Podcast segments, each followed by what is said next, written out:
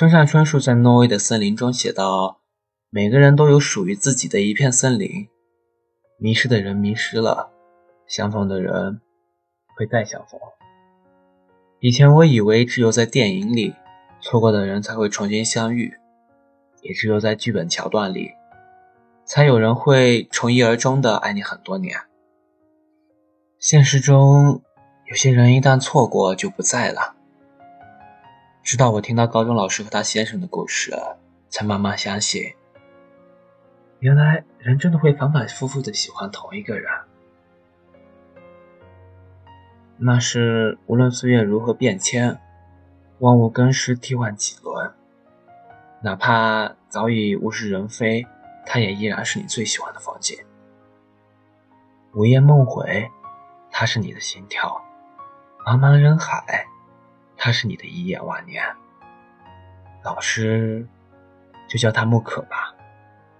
木可和他的先生是前几年结的婚，从恋爱到结婚，他们的爱情已经长跑十五年了。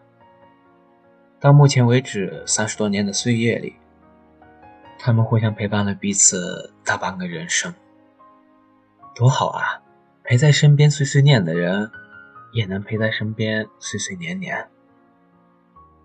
他们的故事要追溯到很多年前，那时候木可还是一个初中生。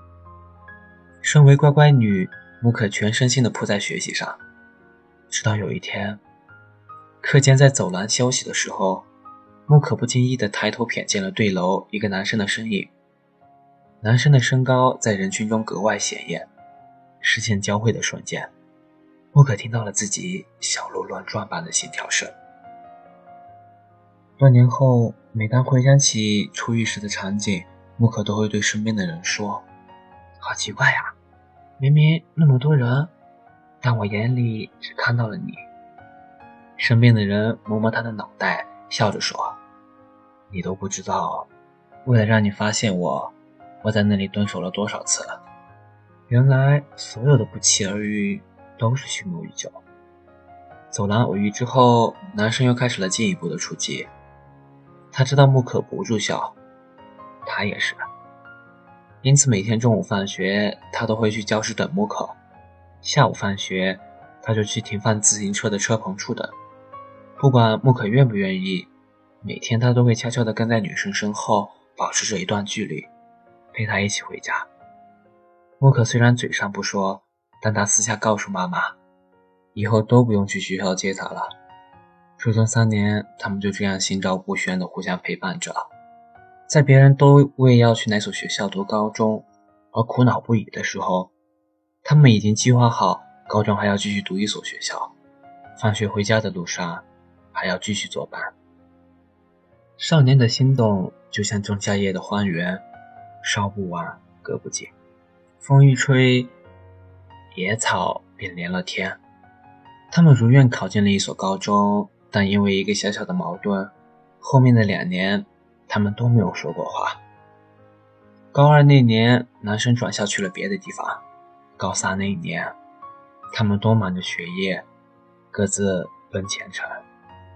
时间日复一日的淘洗冲刷，将男生的身影慢慢从木可的记忆中模糊淡化。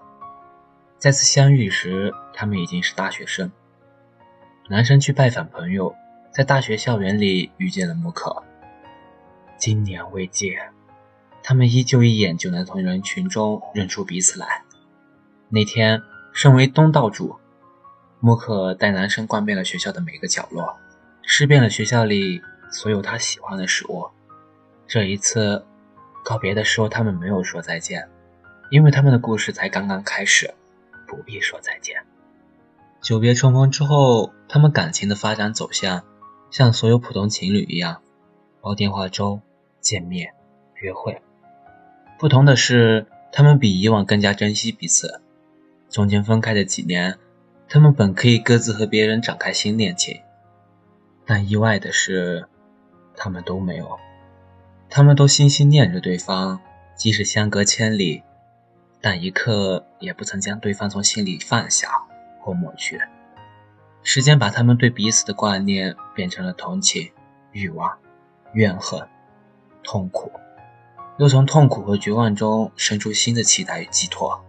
只是从来没有一秒钟，他们对彼此的感情归于平淡，没有一秒钟。听完这段故事，我开始相信，地球之所以是圆的，是为了让那些走失或者迷路的人能够重新相遇。不管分开多久，只要你们互相惦记，心里还有对方，你们就不会错过。像《请回答一九八八》里宝拉和善宇一样，像《何以笙箫默》里赵默笙和何以琛一样，像《恋恋笔记》里艾丽和诺亚一样。不只是电影里，现实中也会有人愿意等你三五年。因为你的出现，其他人都显得不过如此。最后，祝愿天下所有有情人都能终成眷属，也希望所有错过的人都能有机会从头来过，更希望相爱的人不要轻易松开对方的手，因为不是所有的乍然离场都还能来日方长。能相爱的时候，就别互相拉扯。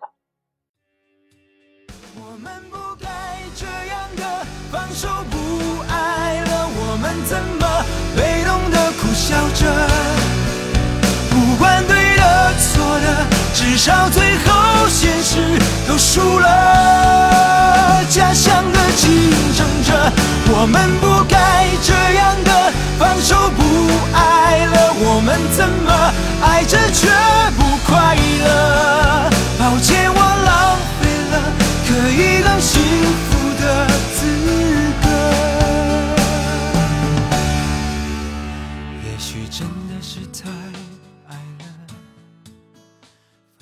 听有你的故事，等有故事的你。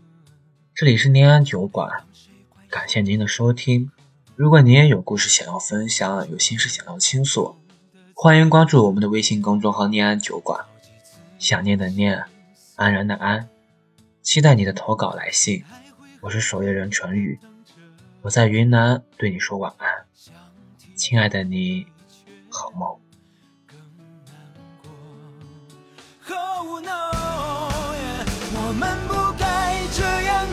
放手不爱了，我们怎么被动的苦笑着？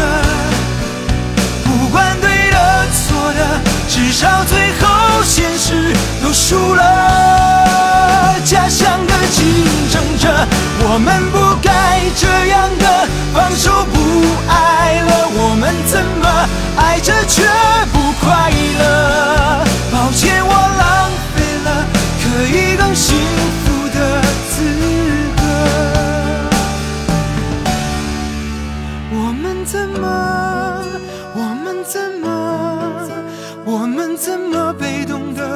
笑着？不管对的错的，至少最后现实都输了。家乡的竞争